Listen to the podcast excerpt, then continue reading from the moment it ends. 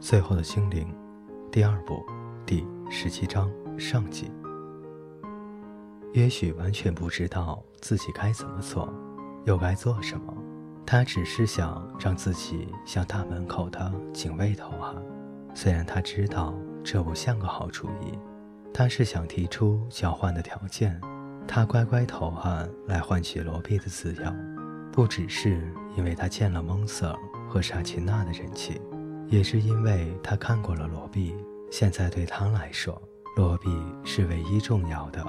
虽然他不懂得打仗，所以还能怎么办呢？在老阿尔伯洛孵蛋的时候，也许念给龙听的那些愚蠢爱情故事里，常有以物易物的情节。我给你半斤葫芦和四分之一公升豆子，将来你的女儿就归我，或者。我给你三根金鹰尾巴上的羽毛，你就可以拥有我半个王国，或者换成八分之七的魔毯和十一分之五的富饶之国。而且每个人都会遵守约定。结果也许终于知道，事实上根本不是这样子。你必须站在有利的位置，把一切弄好，之后才能开放你有利的条件。他应该先让罗比重获自由。再投案的，他现在才明白，当初自己不该觉得怀疑对方的信用而采取必要的预防措施是一件不礼貌的事。对方个个全副武装，那件对准了独自前来投案的他，这样做实在不聪明。他应该找龙来吓唬他们才对。可是现在已经来不及了，他被抓了起来，拯救计划变成了大家一起被吊死。也许在广场上，罗毕则在地牢的深处。也许身上绕了好几条铁链，让他几乎不能呼吸。周围的士兵多到让他数不清楚。唯一感到安慰的是，他们要把他押往大理加城皇宫的地牢。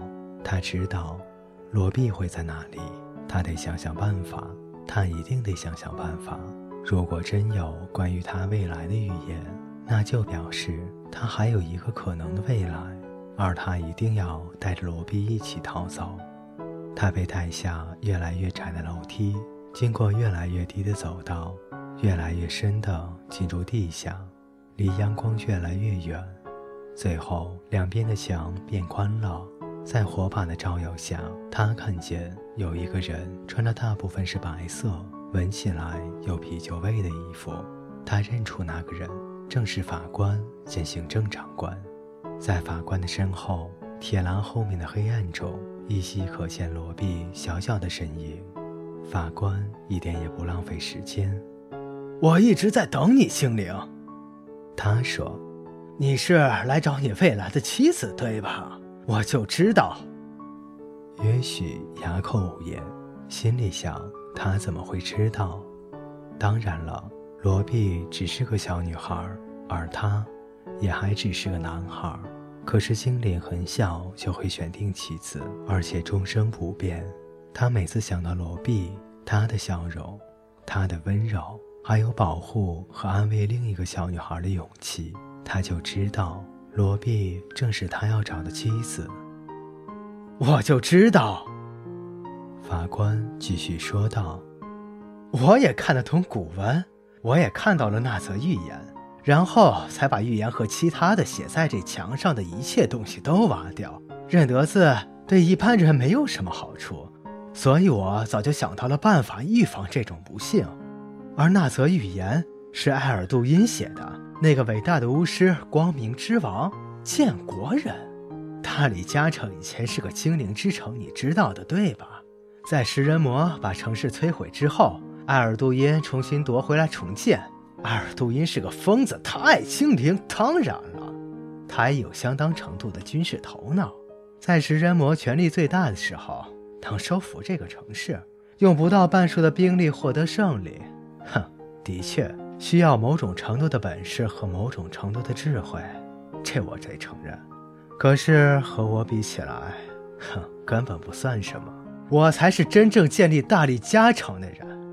一个真正的解放者，我把大力加城从热情自私中解救出来，我把整个城市带回美德和谦逊中。以我的公正和简朴的方式来洗刷这个地方，而且我把这里弄得更美。我也是个术士，比埃尔杜因伟大多了。他只会预测未来，摧毁食人魔用来统治世界的黑暗魔咒。我做的可比这厉害多了。你注意到没有？你有没有看到我的伟大成就？我的胜利？一阵沉默，漫长的沉默。约许不知道是不是该说点什么，更准确点讲，恐怕是该回答什么吧。只是他真的不知道这位法官那么了不起的成就是什么。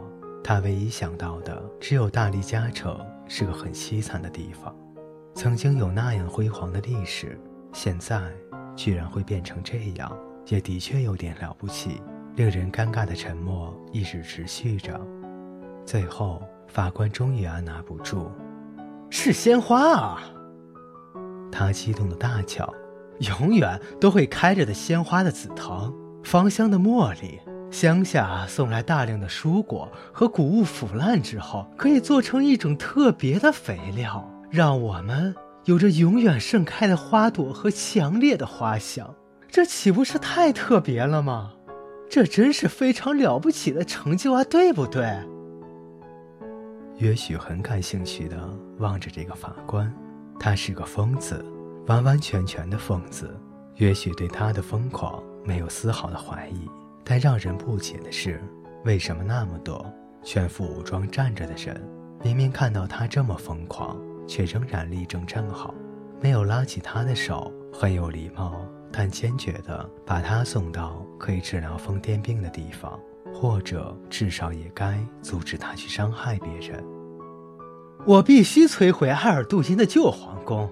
到处都是可笑的孔门，那些无聊的老拱门和柱子，加上那些无聊的花坛，哼，四周还种着可笑的香柏树。我把所有的一切全砍掉，只留下门廊，因为一个新的时代要来临了，一个和以往完全不同的时代，一个以我皇宫为象征和代表的时代来临了。艾尔杜因，法官继续说道：“他在临死前写下的语言。”最后的精灵将娶，最后的精灵将娶的女孩，为我之后本人的后裔。女孩一如先祖，拥有预知的能力，名字中有早晨的光。她的父母，哼，后面少了一个字，因为时间久远而磨损了。父母什么精灵？我知道那个字一定是恨。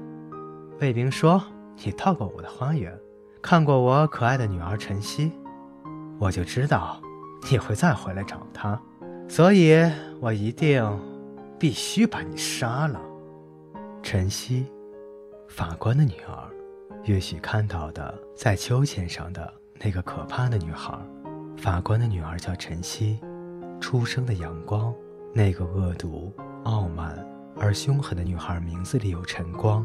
我的女儿晨曦，名字里是有早晨的。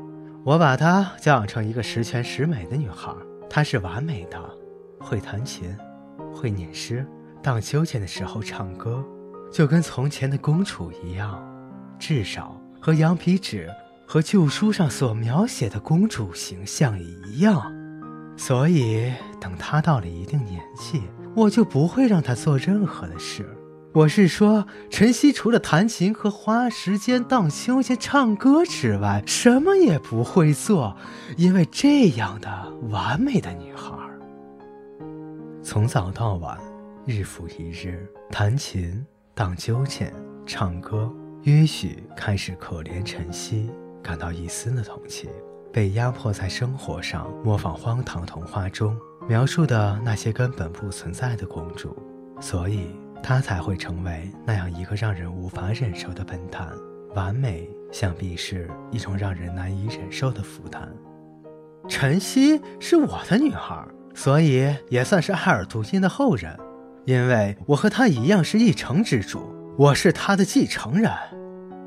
法官把声音提得很高，他的话都说得一清二楚，好像要让每个字都更有分量。晨曦也有预知的能力，你知道吗？他有一次预测说他会拥有守卫队长那条金色的项链。你猜怎么着？那个队长原来是个叛徒。吊死他之后，所有的财产充公，那条金链子就成了晨曦的。后来他又预测去年夏天的干旱迟早会结束，秋天会下雨。他又说对了。一时之间，法官笑歪了脸，约许的脑子里则是一片混乱。晨曦，荡秋千的那个可怕又讨厌的蠢女孩，那个会让小孩哭上几个钟头的女孩。他真替她感到难过。她其实有她的难处，事实上是一种难以忍受的命运。可是要自己和他营造出一个新的重组是绝对不可能的。他宁愿被吊死，也不要娶晨曦。他的命运就到此为止吧。他不再相信艾尔杜因和他的预言了。说不定光明之王艾尔杜因也老糊涂了。也许光线让他花了眼，脑袋里进了水。和食人魔大仗可不比吃野兽、围城或其他时候。埃尔杜因想必脑袋撞上了什么很硬的东西，让他以为最后的精灵在任何情况下都会许晨曦。